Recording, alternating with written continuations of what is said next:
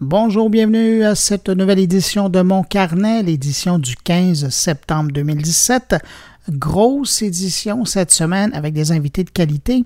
On a beaucoup parlé du nouveau iPhone, en fait, je devrais dire des nouveaux iPhones. Alors, vous savez quoi? J'ajouterai pas mon grain de sel là-dessus cette semaine. On aura le temps d'en reparler d'ici la sortie du iPhone X en novembre prochain. Quoique le nouveau iPhone 8, eux, vont sortir à la fin septembre. Mais enfin, on y reviendra. Je vais plutôt revenir cette semaine sur mon coup de cœur Android, le nouveau V30 de LG, dont j'ai déjà parlé euh, dans le passé. Et d'ailleurs, on attend sa sortie bientôt. Euh, pour en parler, j'aurai avec moi le directeur pour l'Est du Canada de LG. Et puis aussi, euh, dans mon carnet cette semaine, c'est le 25e anniversaire de l'Internet Society cette année. On va en parler avec le président de la section québécoise. Et puis, mon ami Jean-François Poulain, lui, a pour nous cette semaine une discussion avec deux autres experts de l'expérience utilisateur pour parler d'un livre qui pourrait bien vous faire économiser beaucoup d'argent et beaucoup de temps si vous pensez à un nouveau produit.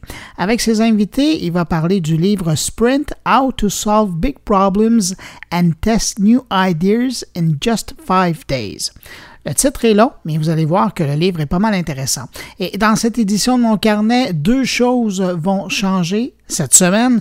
D'une part, mon collègue Stéphane Ricoul nous fait faux bon, mais il faut dire euh, qu'il a eu une grosse semaine, alors on l'excuse et bon repos Stéphane, tu l'as bien mérité. Et puis, comme on a vraiment trois bonnes entrevues, je mets de côté exceptionnellement ma revue de l'actualité de la semaine pour passer directement aux entrevues. Mais euh, quand même, vous imaginez bien que je vais prendre un instant pour saluer particulièrement trois auditeurs de mon carnet. Cette semaine, Denis Falardeau, Nathalie Lapointe et Benoît Bessette. Merci à vous trois pour l'écoute de mon carnet. Puis, bien évidemment, hein, merci à vous qui euh, m'accueillez aujourd'hui encore entre vos deux oreilles. Alors voilà, après le thème, première entrevue, on parle de l'Internet Society.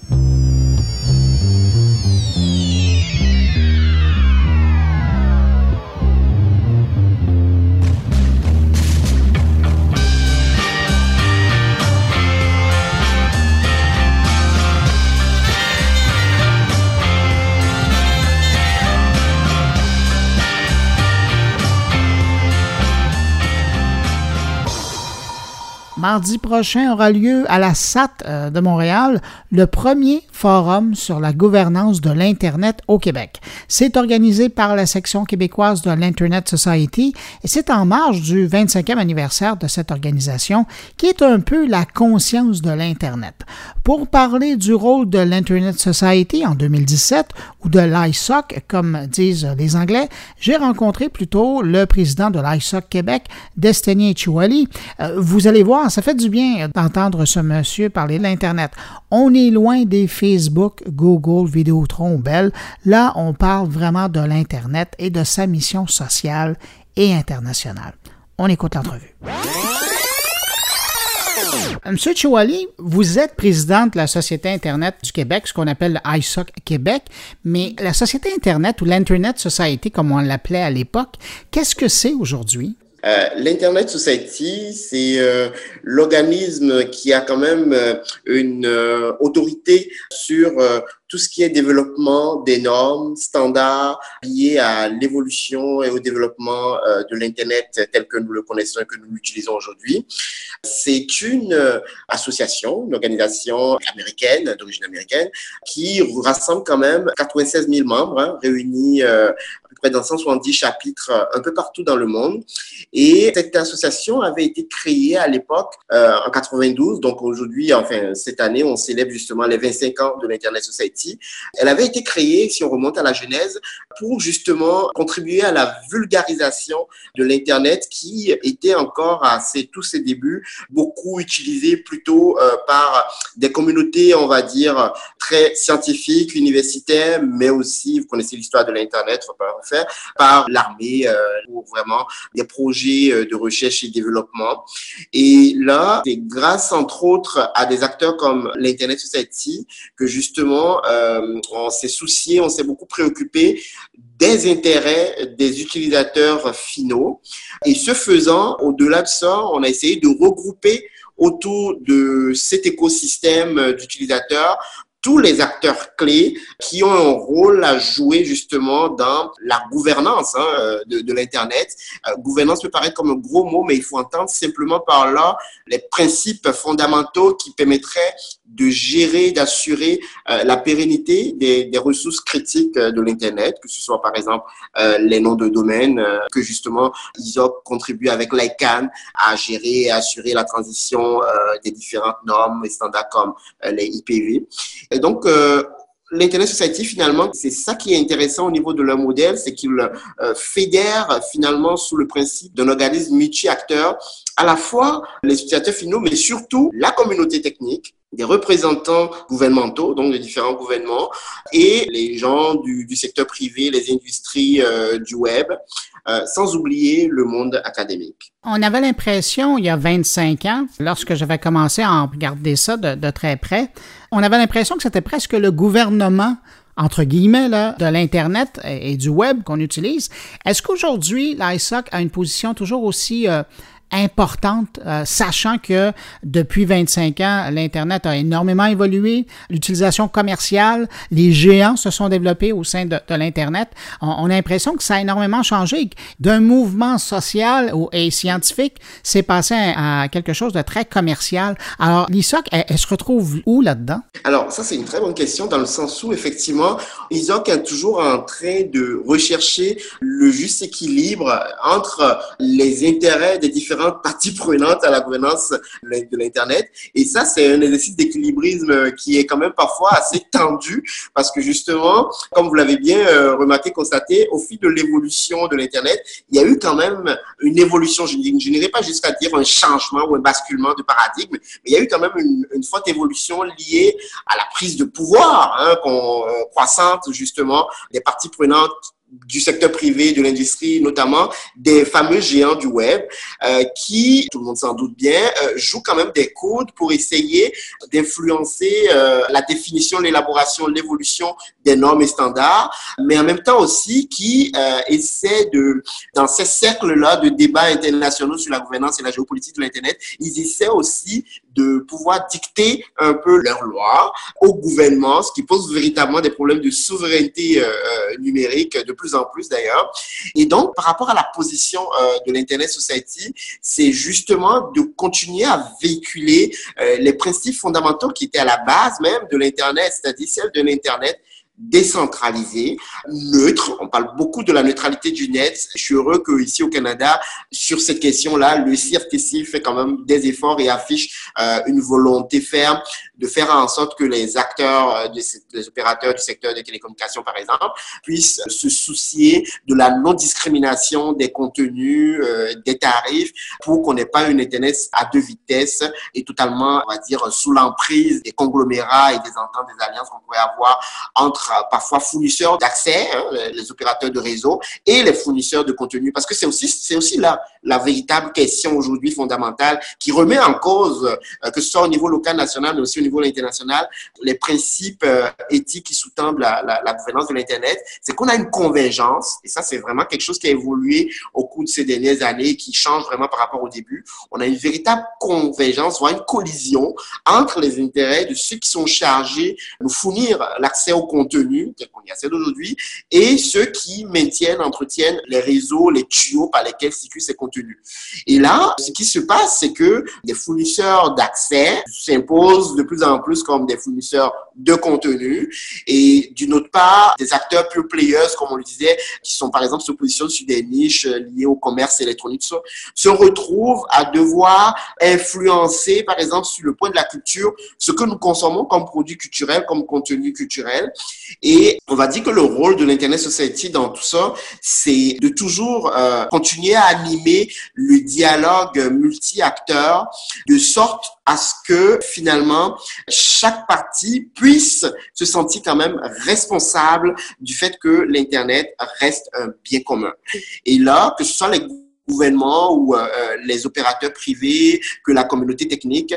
il en va vraiment de la conscience collective et de la responsabilisation collective qu'on doit avoir à préserver ce bien commun et à faire en sorte qu'on respecte une certaine diversité des expressions culturelles, diversité des contenus culturels et linguistiques en ligne, tout en appliquant les principes d'un Internet ouvert, on sait qu'il y a beaucoup de problèmes de censure actuellement. Pas plus tard, je ne sais pas si vous, vous suivez un peu l'actualité internationale, mais au Togo, nous, dans le forum auquel on participe sur ISOC, euh, on a le signal d'alarme que l'Internet est, est, bloqué et que les citoyens n'arrivent même plus à pouvoir euh, manifester et relater ce qui se passe actuellement là-bas au niveau des tensions politiques notamment euh, qui se posent. Et donc, voilà, comment faire en sorte de garantir dans les 25 prochaines années qu'on ait toujours un Internet libre, ouvert, neutre, décentralisé dans sa gouvernance. Ça, c'est vraiment des principes fondamentaux que l'Internet Society profite un peu de ses 25e anniversaire pour justement euh, inviter toute la communauté internationale à réfléchir à ça et à ce que chacun refasse un peu le ménage devant sa porte et qu'on euh, voilà. si on se parle aujourd'hui, c'est parce que mardi qui vient, là, le 19 septembre, il y a une rencontre qui s'appelle d'ailleurs c'est le forum de la gouvernance de l'internet. C'est organisé par la section québécoise de ISOC. De quoi on va parler? Alors déjà, euh, juste pour resituer, donc euh, l'un des rôles et des réussites, si on peut dire, accordées à, à l'Internet Society, c'est d'avoir pu influencer la communauté internationale au moment du sommet mondial sur la société de l'information qui avait eu lieu en 2003 en 2005. Et dont l'une des résolutions de l'après-Tunis, là, du sommet de Tunis en 2005, c'était justement d'aboutir à la nécessité de créer justement ce, ce cadre de concertation et de dialogue multi-acteurs. Et euh, le label des forums ou des forats sur la gouvernance de l'Internet a été créé à ce moment-là euh, et reconnu donc par les Nations Unies qui organisent annuellement un forum global. Euh, cette année, euh, par exemple, ça va se tenir à la mi-décembre à Genève. Et à côté donc de ce forum annuel global, on a euh, des forums régionaux, nationaux, locaux qui se créent un peu partout, donc euh, pour constituer un peu des déclinaisons au niveau local de ce mouvement euh, plus global. Et nous avons saisi justement l'occasion de ce 25e anniversaire de l'Internet Society pour organiser la première édition de notre forum à nous, parce qu'on est parti simplement du constat que les acteurs ici, il y a un écosystème de l'Internet un écosystème du numérique multi-acteur, un peu reprenant un peu le fonctionnement multi-acteur même de, l'Internet Society. C'est-à-dire qu'on on a des gens de la communauté technique, des innovateurs locaux, on a des entreprises, des industries du web, on a des utilisateurs finaux qui contribuent d'ailleurs à l'appropriation et à, à l'évolution des usages. On a euh, les gouvernements qui doivent plancher sur euh, les stratégies numériques, les politiques numériques, que ce soit au niveau provincial que fédéral. Et on a aussi le monde académique donc des chercheurs, que ce soit dans le domaine de l'informatique, dans la communication, euh, dans les sciences humaines, et même, même de plus en plus, là, vous le savez bien, euh, euh, tout un pôle qui est à la pointe et à l'avant-garde des nouvelles recherches en matière d'intelligence artificielle et des nouveaux enjeux comme l'Internet des objets. Donc là, on, a un, écosystème qui est bouillonnant, qui déborde de créativité, avec beaucoup de volonté, mais où les gens fonctionnent encore beaucoup en silo, donc chacun dans son coin. Et donc, qui mieux que euh, le chapitre, la section québécoise de l'Internet Society, pour jouer un peu finalement ce rôle rassembleur, pour les dire, ben, écoutez, venez, on va tous s'asseoir autour de la table parce que ça ne s'est jamais fait depuis l'année 2000 euh, à laquelle euh, l'Internet Society a été, Québec, en tout cas la section québécoise a été créée.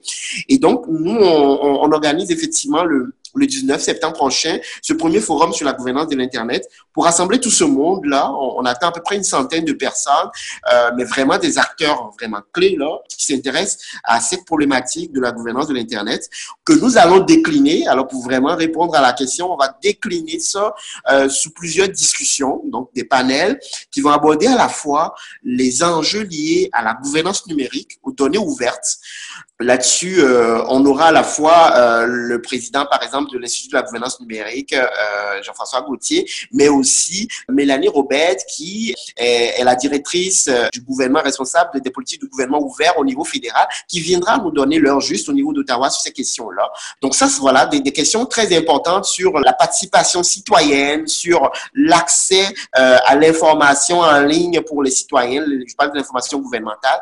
Ensuite, on va aborder vraiment les questions liées à la géopolitique de l'Internet, de sa diffusion et comment nous on est impacté au niveau du Québec dans le sens où euh, ce qui se passe là, l'enjeu ici à ce niveau-là, ça va être de faire entendre notre voix.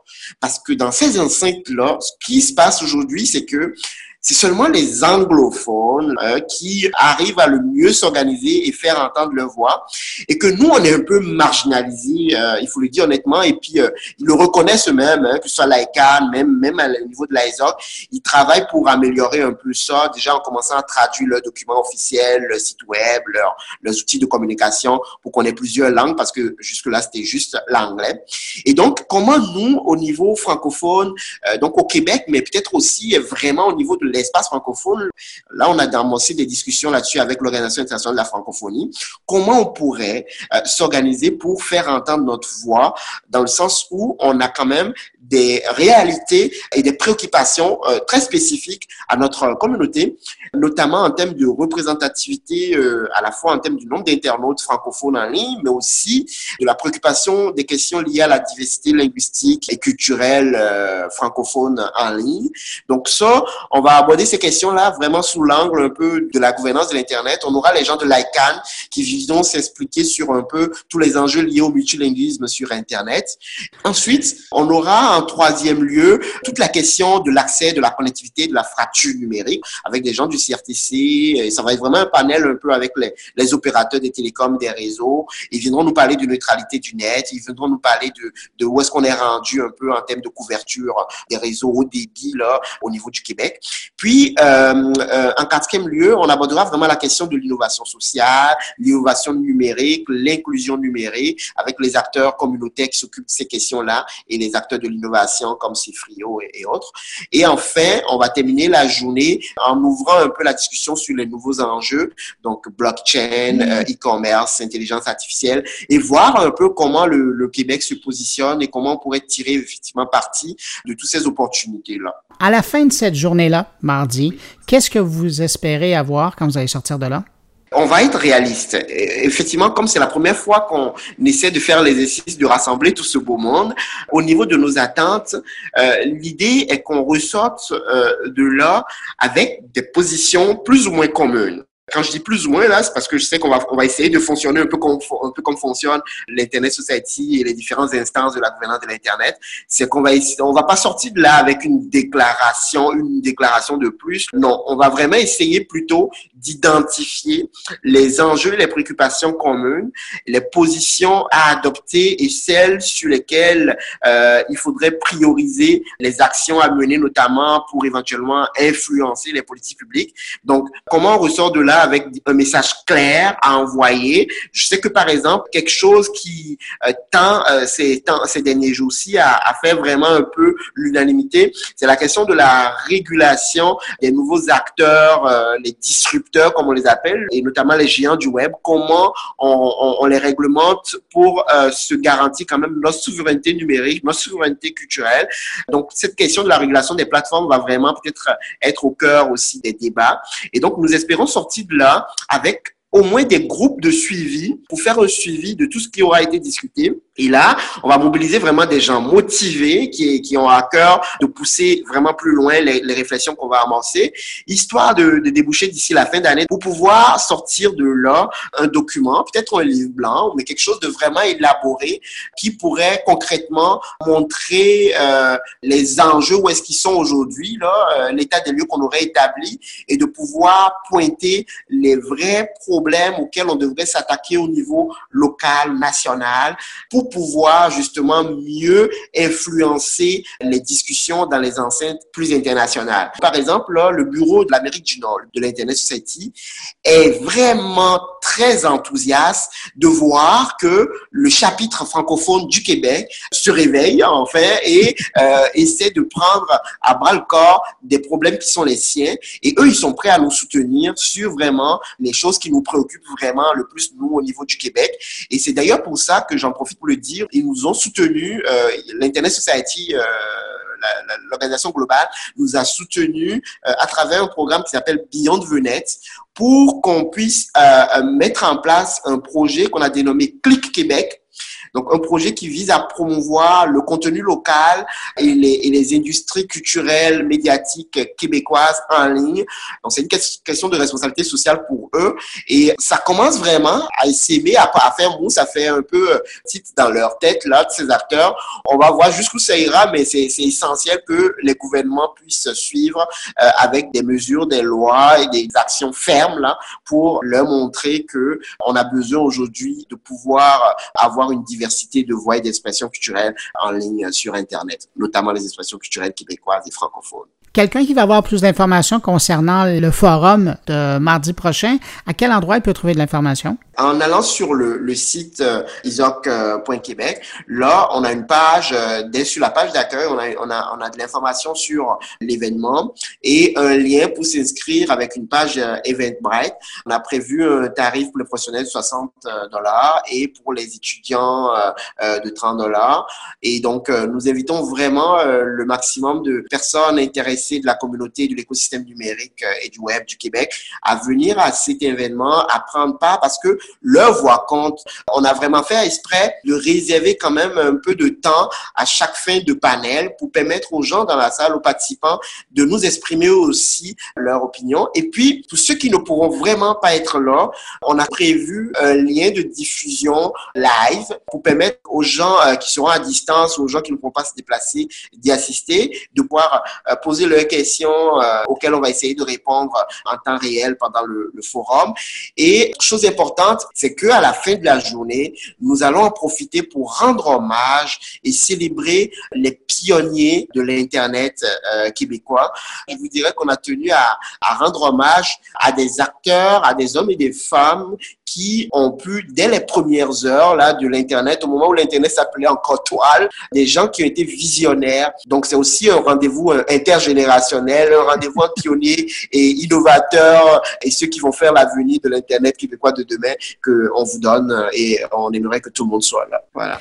Écoutez, je vais vous souhaiter un bon forum mardi prochain et j'en profite pour vous souhaiter un bon 25e. Merci beaucoup. Merci. merci un quart de siècle, ça se fait. Et merci beaucoup à toi, Bruno, qui, toi aussi, il faut le reconnaître quand même, est l'un des pionniers qui a essayé quand même à être porte-voix un peu pendant très longtemps et dès les tout débuts, un grand témoin hein, de toute cette histoire de l'Internet au Québec. Et euh, merci vraiment de, de, nous avoir accordé euh, cette entrevue-là. Euh, on, serait assez remercier pour tout ton travail et tout ce que tu fais euh, en termes de vulgarisation euh, liée à l'Internet et aux bibliothèques.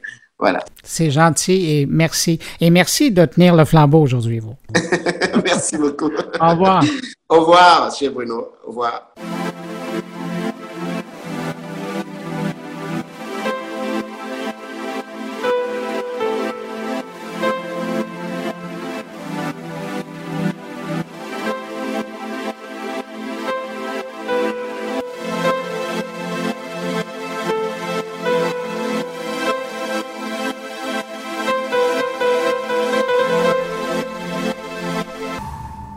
Il y a deux semaines, je vous parlais de mon coup de foudre pour le nouveau téléphone de LG, le V30, qui sortira très bientôt. Eh bien, comme j'avais pas le goût de rajouter une couche sur tout ce qui s'est déjà dit, tout ce que vous avez déjà entendu au sujet des nouveaux téléphones d'Apple, ben, j'ai décidé cette semaine d'en rajouter une couche de mon côté, mais au sujet de ce V30 en invitant Andrew Kraviak, le patron de LG pour l'Est du Canada, pour me parler plus en détail de ce téléphone qui est particulièrement conçu pour des gens qui font de la photo, qui font de la vidéo ou de l'enregistrement sonore comme moi. Alors, comme dirait l'autre, pourquoi bouder son plaisir? Alors, voici l'entrevue avec le patron de LG Canada, Andrew Kraviak.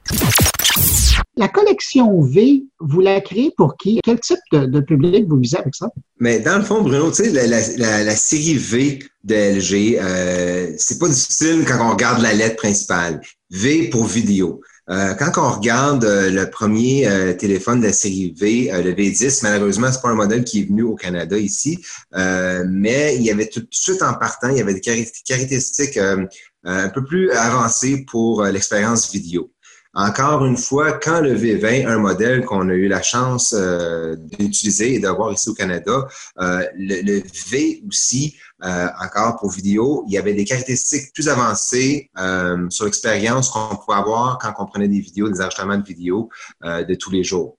Et pour le V30, il n'y a rien qui a changé là. Il y a des améliorations, des caractéristiques plus avancées sur l'expérience vidéo. Fait en, résumé, le, V vidéo, mais il y a plusieurs autres affaires aussi euh, que cette série d'appareils-là nous amène, d'autres caractéristiques, d'autres features, excuse l'anglais, que l'appareil nous amène aussi. Mais le principal focus de, la série V au départ, au tout départ, le V pour vidéo, pour une expérience plus avancée, plus... Euh, avant-gardiste, si on pourrait dire, quand, on parlait de vidéo sur un appareil intelligent. Est-ce que c'est pour un marché d'utilisateurs plus jeunes aussi que votre série G, par exemple? Le, le série V, c'est, on va dire, on, on, c'est un, un cran un peu plus euh, élevé que la série G. Et quand que je dis ça, c'est pas pour faire peur à une clientèle plus jeune, euh, sauf qu'il y a tout le temps les signes du dollar qui suivent des caractéristiques plus avancées. Fait que euh, une clientèle plus jeune, oui, si ont le, les sous pour l'avoir, si euh, ils ont les le disposable income, comme on dit en anglais, pour se le procurer,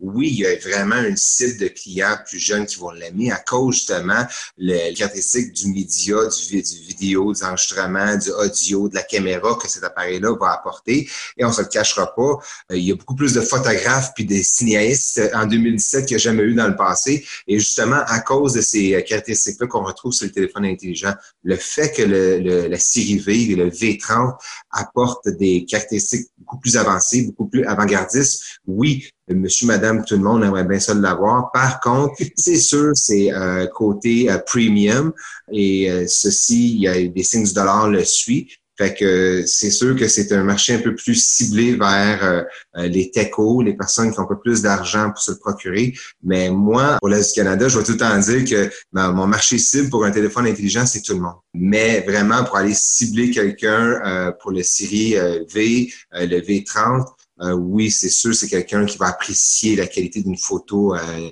plus avancée, euh, la qualité d'une vidéo d'un autre niveau aussi. Et ça, c'est vraiment le client cible pour le V30. Il y a quelque chose de particulier dans le V30, c'est puis corrigez-moi si je me trompe, parce que je l'avais jamais remarqué, c'est l'arrivée du OLED comme écran. LG, mais c'est ça, mais LG, c'est la référence au niveau de l'écran OLED dans le monde de la télévision. Puis, j'en voyais pas d'appareil avec du OLED. Et là, le V30, mais quel méchant écran. C'est vraiment impressionnant quand on a ça dans les mains. C'est ça. Ben, c'est le fun, Bruno, c'est vrai. Le, le, le, V30, c'est notre premier appareil qu'on a changé, ou qu'on est comme, on s'est éloigné de notre écran standard de LCD et on est allé vers notre technologie où est-ce que, oui, vous avez raison, on est des pionniers là-dessus avec le OLED.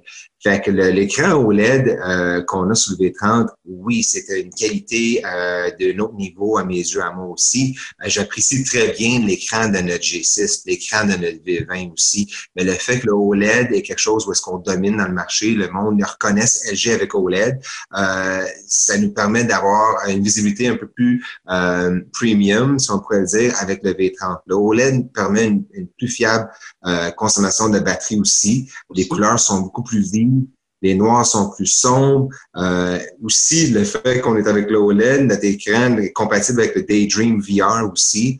Euh, c'est parfait pour le visionnement de contenu HD en résolution optimale. Et c'est ça qu'on veut avec le V30. On veut être capable d'apporter euh, une qualité d'image d'un autre niveau et non seulement comme je parlais tantôt vite vite de la caméra ou de, de vidéo enregistrement, mais aussi pour les yeux de l'utilisateur, euh, pour l'appréciation de la personne qui l'utilise le plus souvent. Euh, on prend une photo, on leur, on, on leur regarde, on partage, on le voit. Par contre, la personne qui regarde son écran à chaque jour, le plus souvent, c'est la personne qui l'a entre les mains. Et euh, l'écran OLED Full Vision, c'est euh, on peut l'apprécier euh, énormément sur le V30. Puis d'autant plus qu'il y a toute une, ben, je vais dire une génération, mais c'est pas vrai, il y a des gens de tous les âges qui utilisent maintenant beaucoup leur téléphone pour regarder des films. Je pense à Netflix, on peut penser à, à Amazon ou à d'autres services. J'ai fait le test en regardant sur YouTube rapidement une vidéo 4K c'est toute une autre expérience. L'image est vraiment belle. Oui, le fait, ben, encore là, le OLED, les couleurs, le, fait qu'on a, c'est aussi l'écran Full Vision. Euh, le Full Vision, on l'a vu ça, on a trouvé ça dans le G6. Ça, c'est euh, en référence à notre aspect ratio de 18-9. Fait que le 2, 1 versus le 4-3 standard. Fait que c'est vraiment une pleine écran. On voit, on maximise vraiment euh, tout l'écran quand on visionne quelque chose, que ce soit une vidéo, que ce soit une photo, que ce soit une émission, un film, comme vous avez mentionné, Bruno. Le OLED Full Vision, le OLED nous amène beaucoup plus de couleurs vives. Euh, les noirs, comme j'ai mentionné tantôt, sont plus sombres. Mais le fait d'avoir le Full Vision aussi, on a une expérience complète euh, d'un visionnement, peu importe ce qu'on visionne sur euh, le V30. Ben, ben, Parlons-en, parce que ce qui me marque énormément, puis j'étais content que vous me confirmiez que le V pour vidéo, moi, ce qui m'a marqué beaucoup du V30, c'est la photo, la vidéo et la prise de son. Si on y va par étapes, qu'est-ce que vous diriez qui est la force au niveau de la photo? Du V30? Parce que vous avez rajouté des fonctionnalités qui n'étaient pas là auparavant. Pour la caméra, évidemment, l'écran apporte un meilleur visionnement de, de, ce qu'on voit sur l'appareil, ce qu'on filme, ce qu'on prend en photo. La caméra, ce qu'on a apporté, puis ce qui est le plus important, puis vraiment pour les vrais euh, partisans, les vrais fans de photos, la lentille. L'ouverture de la lentille de 1.6 mm au lieu de 1.8, ce qu'on retrouve sur le V20, le G5 et même le G6, euh, reste que le plus petit que le numéro est pour une ouverture de lentille, le meilleur que c'est. Quand on a lancé le G5 avec une ouverture de lentille de 1.8, on était le meilleur sur le marché. On s'est fait euh, dépasser dernièrement avec quelqu'un chez, la compétition avec une ouverture de lentille de 1.7 on est revenu à la guerre et on se dit, nous autres, on est des pionniers, on, mène le marché, le monde nous reconnaît comme des, leaders euh, quand on parle euh, de, de l'expérience de caméra sur nos appareils. Fait qu'on est revenu à charge avec une ouverture de lentille de 1.6 mm. Une ouverture de lentille de 1.6 permet d'avoir beaucoup plus de luminosité qui rentre pendant que la photo se prend quand tu as de la, de la lumière, tu as une meilleure qualité de photo. Et on a été capable de faire ça par rapport à la lentille directement. Quand on regarde les autres appareils sur le marché, les lentilles sont en plastique. Ce qu'on a fait avec le V30, c'est notre lentille est en vite, ce qui nous permet d'avoir une ouverture de lentille plus efficace. On parlait de la qualité photo, mais on la sent aussi du côté, la vidéo en bénéficie. Du côté de la vidéo, ce que j'ai bien aimé, c'est qu'en plus d'avoir cette qualité d'image, vous avez rajouté une couche par rapport à la finition. C'est-à-dire qu'une fois que la vidéo est faite, on peut encore travailler dessus. Vous avez amené une approche presque cinématographique là, avec votre approche vidéo, le nouveau modèle. Avec l'enregistrement vidéo sur le V30, on a une fonctionnalité qu'on a apportée, euh, Bruno, qui s'appelle le ciné-vidéo. Et le ciné-vidéo va, il peut être décrit en trois points. Ciné-FX, ciné-zoom, et le troisième, c'est ciné-log. Le plus, le fun, je pourrais dire, c'est le ciné-FX. Le fait d'être capable d'offrir la possibilité d'ajouter un des six filtres déjà préinstallés sur l'appareil, sur le V30, lors d'un enregistrement de vidéo. Laisse-moi donner un exemple. Ça va à une soirée poker night et on aime ça que ça soit une ambiance un peu vieillot. Mais un des filtres qu'on a dans l'appareil va donner un filtre un peu plus vieillot, western, casino, Vegas, un peu dans le passé comme on voit dans les films des fois. Et nous autres, avec le V30, CineFX vous permettent de mettre ce filtre-là avant d'enregistrer votre vidéo. Et si on regarde chez la compétition, on peut rajouter des filtres après l'enregistrement du vidéo. En rajoutant euh, un filtre après l'enregistrement, la qualité d'image est grandement affectée. Et le fait que nous autres, avec le, V30, on peut le faire vraiment avant de filmer euh, notre soirée ou notre expérience ou notre spectacle, ça permet vraiment de jouer les vrais cinéastes pour les vrais amateurs de, de vidéos. Parlez-moi de la fonction zoom qui est un peu particulière parce que maintenant, on peut décentrer le zoom, on peut choisir ce, sur quoi on veut zoomer. L'option Ciné-Zoom nous permet de maintenant zoomer n'importe quel endroit sur la caméra lors de l'enregistrement vidéo. Dans le passé, quand on voulait zoomer, on cliquait au centre de, l'appareil, de l'écran, et on pouvait zoomer euh, sur la vidéo. Avec le Ciné-Zoom, peu importe où est-ce qu'on veut zoomer sur, euh, pendant l'enregistrement, que ce soit avant ou pendant, euh, si on veut zoomer sur une personne en particulier ou sur une statue ou un monument, euh, puis cette personne-là ou cette statue-là se trouve à, gauche de l'écran, mais ça dérange pas. On clique sur la, le visage de cette personne-là et le zoom se fait automatiquement euh, très fluide vers cette personne-là, vers cet objet-là. Si cette personne-là commence à bouger aussi, mais le zoom suit quand même la personne euh, qui qu'on a sélectionné de zoomer dessus. Et ça, le ciné-zoom, c'est une option qui est très le fun à cause que, comme j'ai mentionné tantôt, ça peut se faire avant qu'on commence l'enregistrement. On sélectionne où est-ce qu'on veut zoomer et pendant l'enregistrement aussi. Fait que si on le fait avant, on, sélectionne est-ce qu'on veut zoomer, on clique sur enregistrer et aussitôt que ça part, mais le zoom se fait automatiquement et avec un rendement beaucoup plus fluide. Le troisième point de ciné vidéo, c'est le cinélog.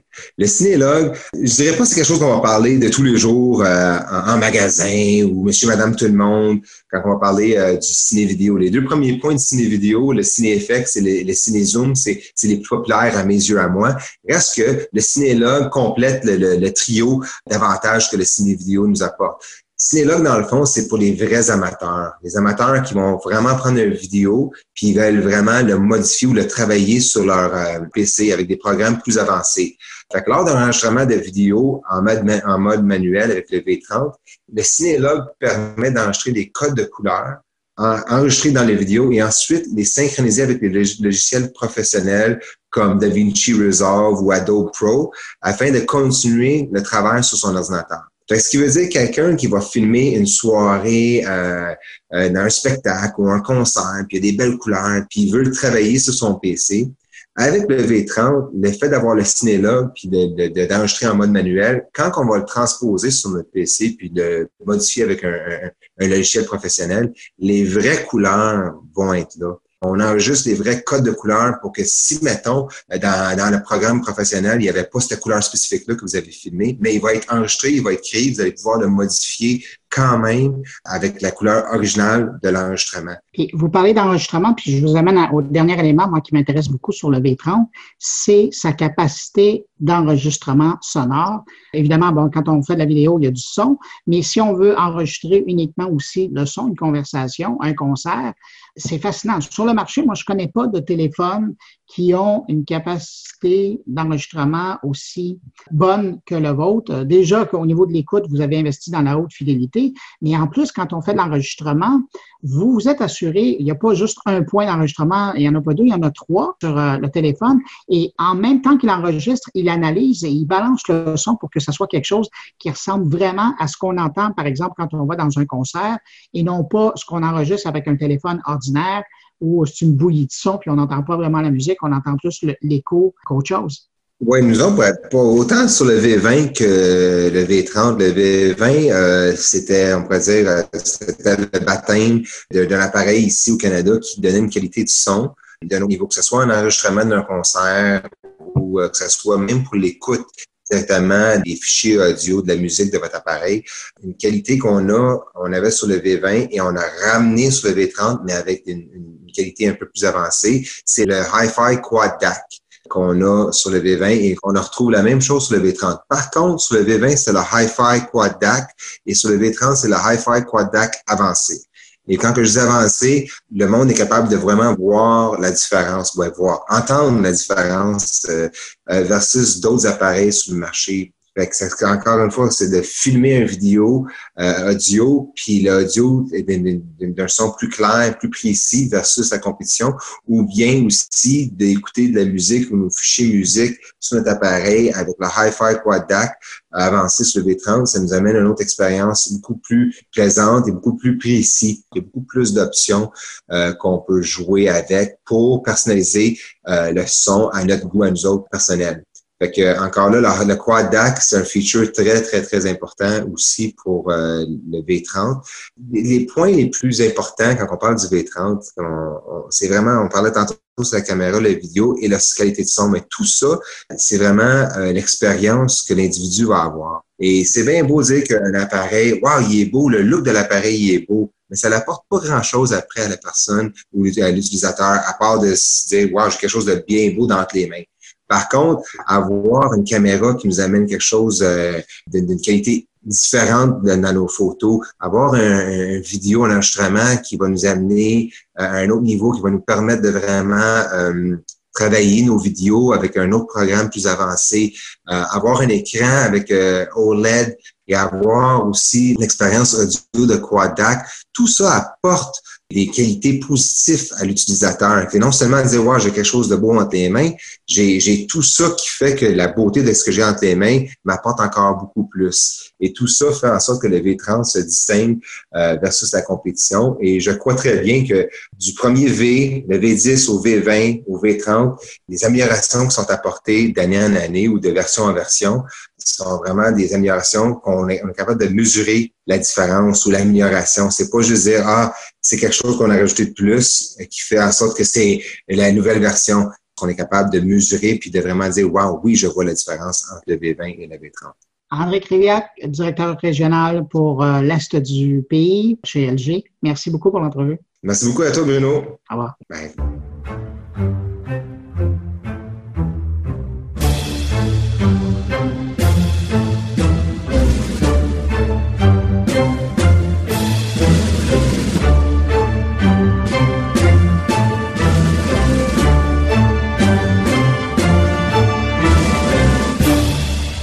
Je suis certain que, comme moi, vous en êtes ennuyé la semaine dernière, mais cette semaine, on le retrouve. Jean-François Poulain, bonjour. Ah, bonjour Bruno, ça va bien? Oui. Hey, Jean-François, cette semaine, tu fais dans la chronique littéraire, j'exagère un tout petit peu, là, mais euh, tu as des invités avec qui tu vas parler d'un livre qui est assez tripant et je pense que tous ceux qui sont dans le domaine de, la start-up et même de l'entreprise bien établie, mais qui sont toujours en train de développer des nouveaux services, des nouveaux produits, auraient euh, besoin de connaître, c'est le livre Sprint. Sprint, euh, qui a été euh, écrit par un monsieur qui s'appelle Jack Knapp, euh, qui travaille pour Google Venture.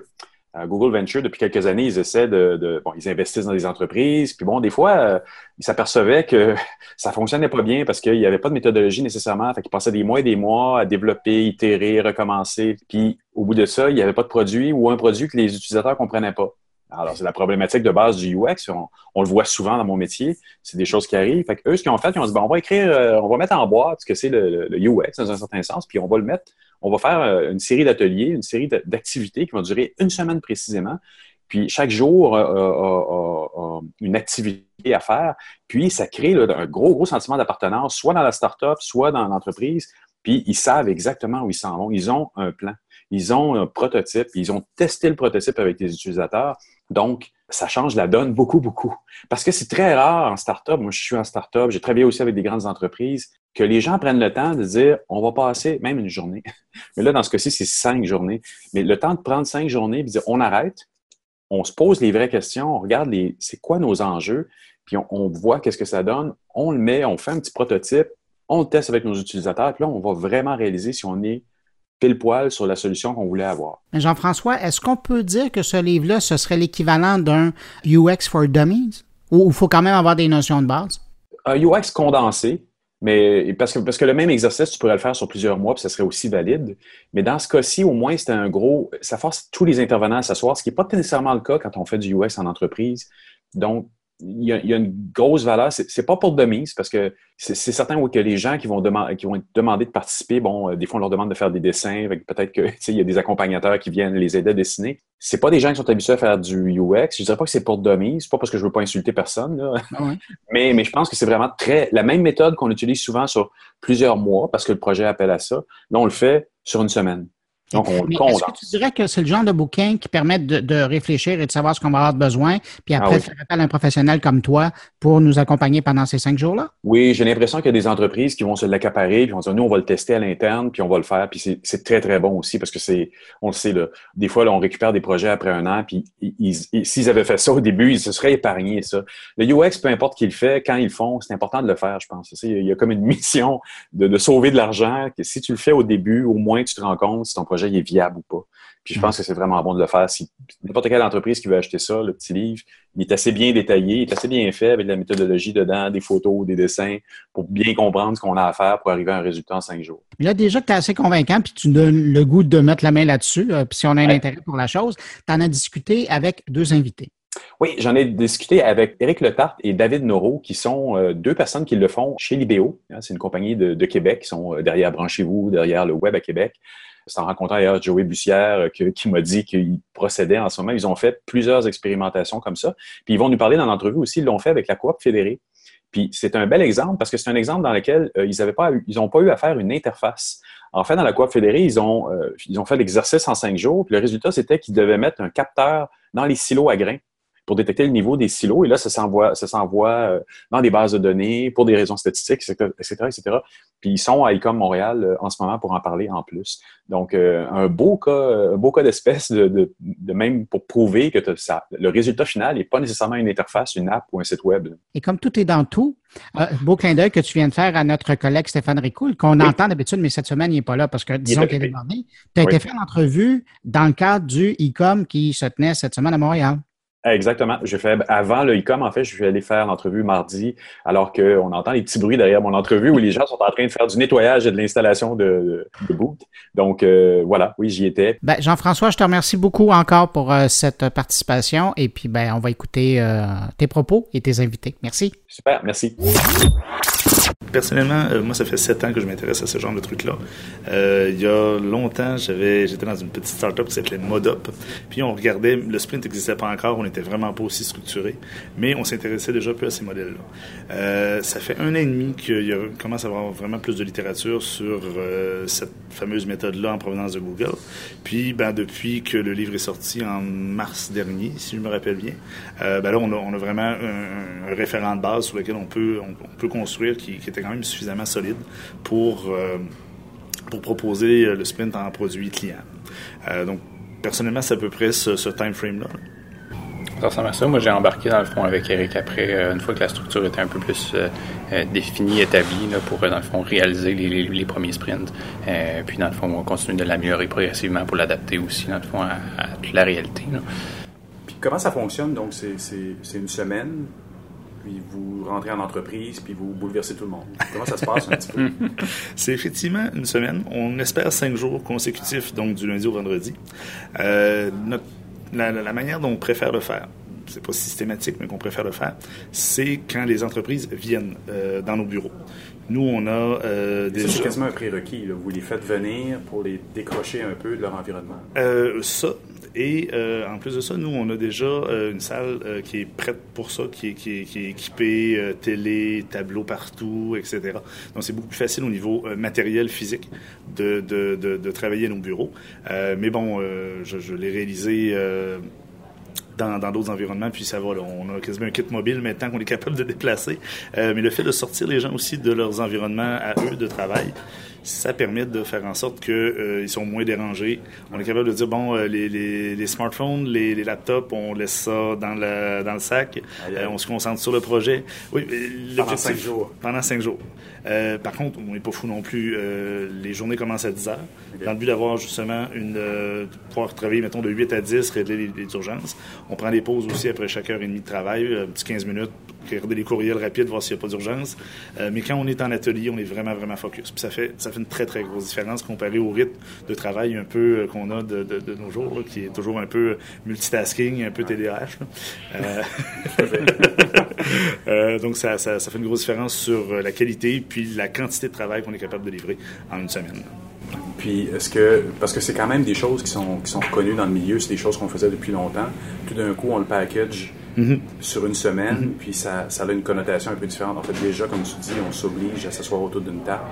Oui, euh, le fait de le faire en, en une semaine aussi, euh, puis ça, la, les méthodes plus traditionnelles en tenaient pas compte, euh, c'est de profiter de, de la mémoire à court terme. Euh, la mémoire à court terme, c'est celle qui nous, sur laquelle notre cerveau va avoir la tendance à se référer quand il faut prendre des décisions rapidement. L'espèce de, de gut feeling, ça existe, mais c'est pas uniquement euh, du sentiment ou la première impression. Il y a vraiment un travail euh, psychologique qui se fait derrière ça. C'est ça qu'on va aller rechercher aussi. Ah oui. C'est-à-dire, euh, en, en s'oubliant, si, si on, on, a fait un atelier hier, puis on a dit oui, oui, on, on s'en va dans, dans, tel sens. Quand j'arrive le lendemain, ben, on s'en rappelle. Si on arrive trois semaines plus tard, ouais, ben, j'y repensé, ou finalement, on avait-tu dit ça pour vrai? Et, il se perd un temps fou, fou, fou dans, ces distances-là. Tandis que dans un court terme, ça paraît vraiment, David? Oui, c'est ça. Ben, moi, la, fin de la journée, euh, mettons d'une journée au début de l'autre, je trouve que ça laisse juste comme assez de temps pour prendre un tout petit peu de recul, mais pas trop en même temps. C'est pour pas commencer à poser des questions un peu superflues puis ramener ça justement à un niveau un peu, un peu trop un peu trop haut, là, de, de, de surréfléchir la chose. Oui, parce qu'à un moment donné, effectivement, dans ce genre de processus-là, des fois, si tu laisses une semaine entre deux exercices, les gens vont surréfléchir, vouloir revenir en arrière, puis c'est là où ça commence à plus avoir de fin. Absolument. Donc, il y a un grand bénéfice à le faire sur une période de cinq jours. Oui. Intéressant. Puis comment ça se passe, donc, ces cinq jours-là? C'est quoi les, cinq jours, donc cinq étapes, si j'ai bien vu? Euh, effectivement, effectivement. Euh, bon, on, on, on reverra pas les, tous les ateliers en, détail parce que ça, ça ferait un peu long. Euh, parce que chaque demi-journée est divisée en trois à quatre ateliers. bon. mais grosso modo, la première journée, c'est la journée de compréhension. Donc, on, est vraiment dans de l'analyse, dans du questionnement, euh, même de type un peu journalistique. Parfois, on va, on va aller, euh, on, va aller interviewer, interviewer, pardon, euh, faire des entrevues avec des experts dans certains domaines plus précis selon les besoins.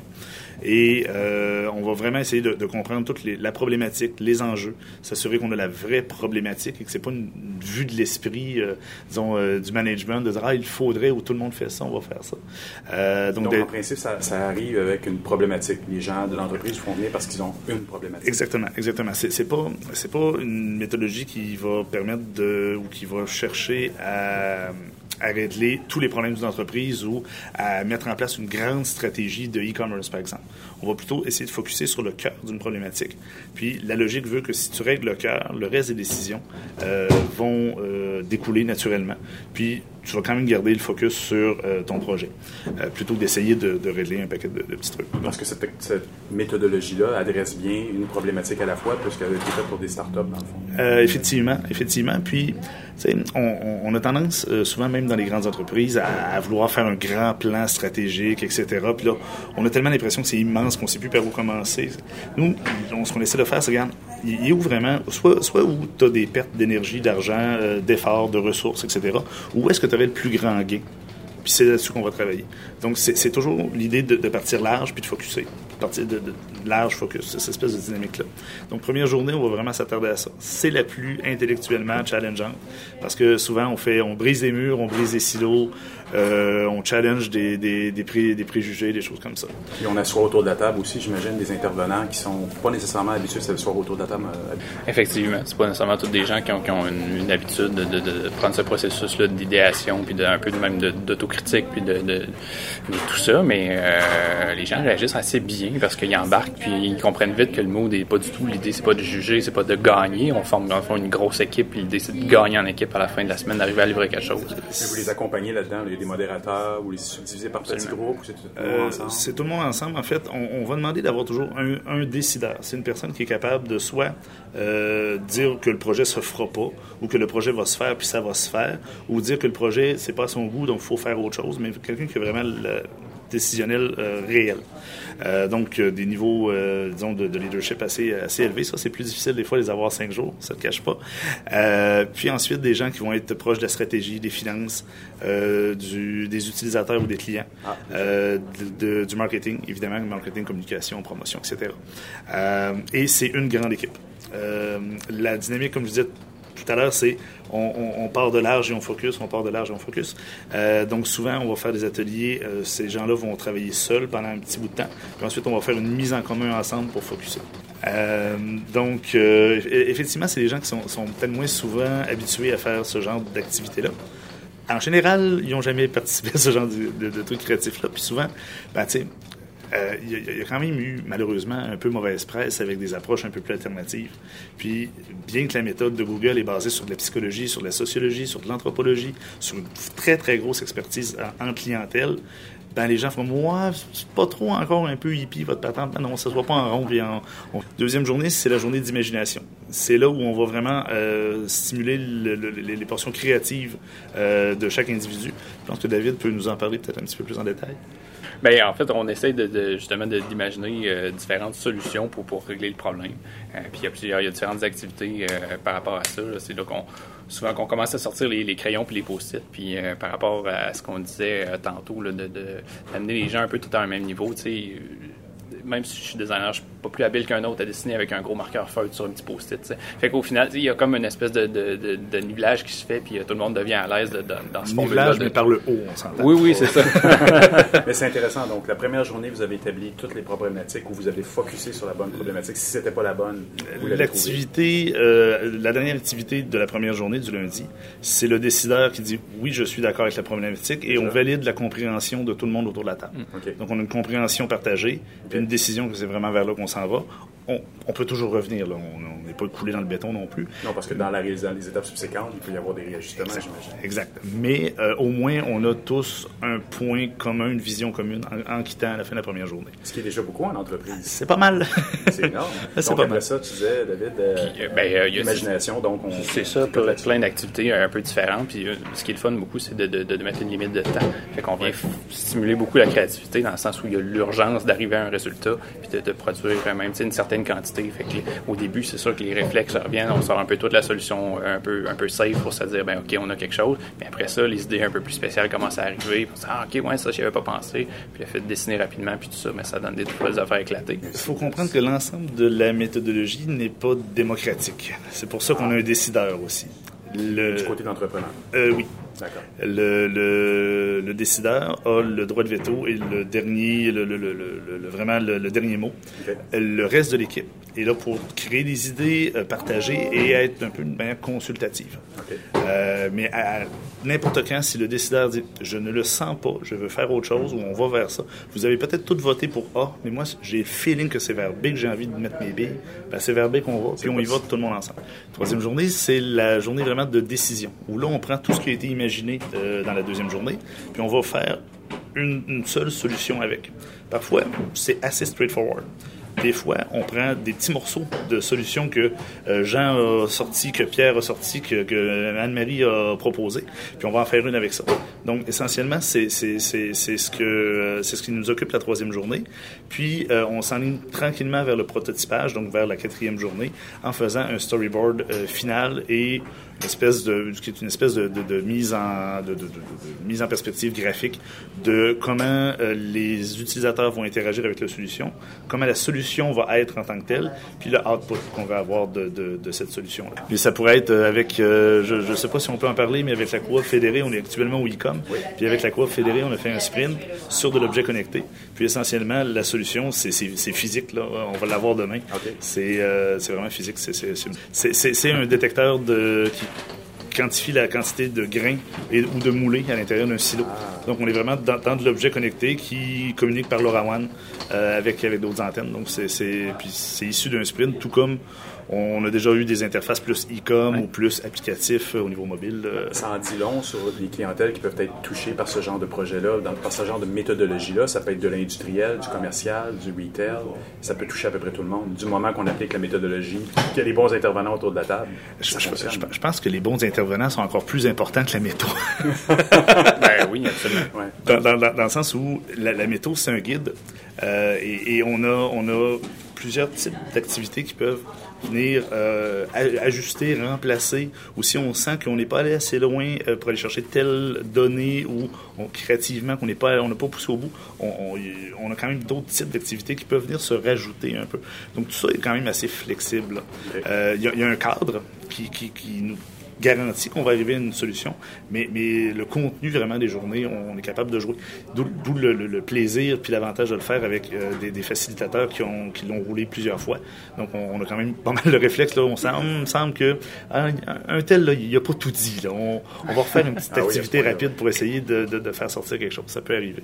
Ou de gagner, de, le fédérer un peu dans le projet. Aussi, aussi, aussi. Euh, donc c'est oui le, rôle du facilitateur est vraiment euh, est vraiment à, à considérer. Puis, euh, ben, la quatrième journée, c'est là où on arrive, c'est le prototypage. Donc, euh, ben, je pense que c'est pas mal ton expertise, David. Tu oui, c'est ça. Puis, puis, en fait, c'est le fun parce que on en a parlé un peu tantôt, mais la nature du prototype va varier énormément, tout dépendant de l'objectif qu'on avait au début. Des fois, c'est un, objectif qui est plus lié au, consommateur par rapport au, au à la marque qu'on veut faire, on veut faire vivre une expérience ou quelque chose comme ça. Des fois, c'est quelque chose de très, de très fonctionnel. Des fois, quand on parlait tantôt d'industrie où il y, a une chaîne à passer, euh, il y, a un produit qui passe dans les de plusieurs personnes, mais des fois, c'est une optimisation, en fait, d'une chaîne de travail ou quelque chose comme ça. tout dépendant de, l'objectif, mais le prototype va varier énormément. Euh, on a fait des, des, sprints aussi où le, prototype, c'était vraiment une interface cliquable qu'on entrait dans un logiciel comme Axure ou InVision qui nous permettait de faire, de faire la cinquième journée, qui se trouve être la journée de validation. Donc, euh, des tests utilisateurs.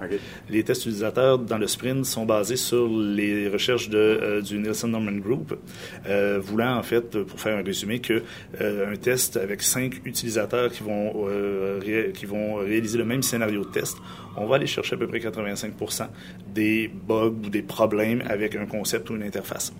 Euh, donc, la cinquième journée, on va euh, faire cinq tests utilisateurs avec des scénarios. Euh, les, les, utilisateurs, c'est des vrais, c'est des utilisateurs réels, donc des vraies personnes qui pourraient réellement utiliser le produit s'il est en production. Bon, mais je clique sur ne peuvent pas influencer les gens qui sont en train de Absolument. Tu peux mettre quelque chose en production qui marche pas, que les gens comprennent pas. Puis c'est fascinant parce que souvent le côté client va aussi participer au, au test parce que toute l'équipe est là dans la salle d'observation. Tout ce qu'on a fait dans la semaine c'est une somme de petits détails qui, créent vraiment une expérience. Euh, pour, pour, pour, des gens qui sont vraiment pas familiers avec des démarches en, expérience utilisateur, c'est toujours magique là, comme, comme C'est magique parce que ça se passe en une semaine, donc c'est plutôt rare, même dans notre métier en tant que UX, c'est souvent des processus qui durent plusieurs semaines. Des fois, le résultat est moins tangible. Euh, je pense que notre industrie devrait de plus en plus s'intéresser au sprint, puis à ces méthodes-là. Il n'y a, a, pas que le sprint, mais parce que c'est, les, projets euh, numériques deviennent de plus en plus subtils, de plus en plus aussi partie de nos vies. Puis c'est avec des, méthodes, des, méthodologies comme ça qu'on va, qu'on va réussir à créer vraiment de la valeur pour ceux qui investissent dans le numérique. Messieurs, David, Eric, je vous remercie beaucoup pour cette entrevue. Merci.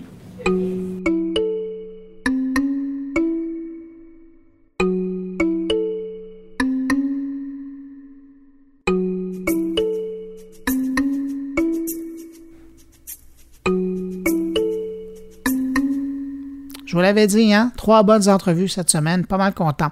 Et euh, de mon côté, ben, je reviens tout simplement pour vous dire que c'est la fin de cette édition de mon carnet pour cette semaine. N'hésitez pas à passer le mot autour de vous. Vous le savez, si vous pensez que mon carnet pourrait intéresser quelqu'un, vous lui dites. Et on sera de retour la semaine prochaine parce que je vous donne rendez-vous la semaine prochaine pour une autre édition de mon carnet.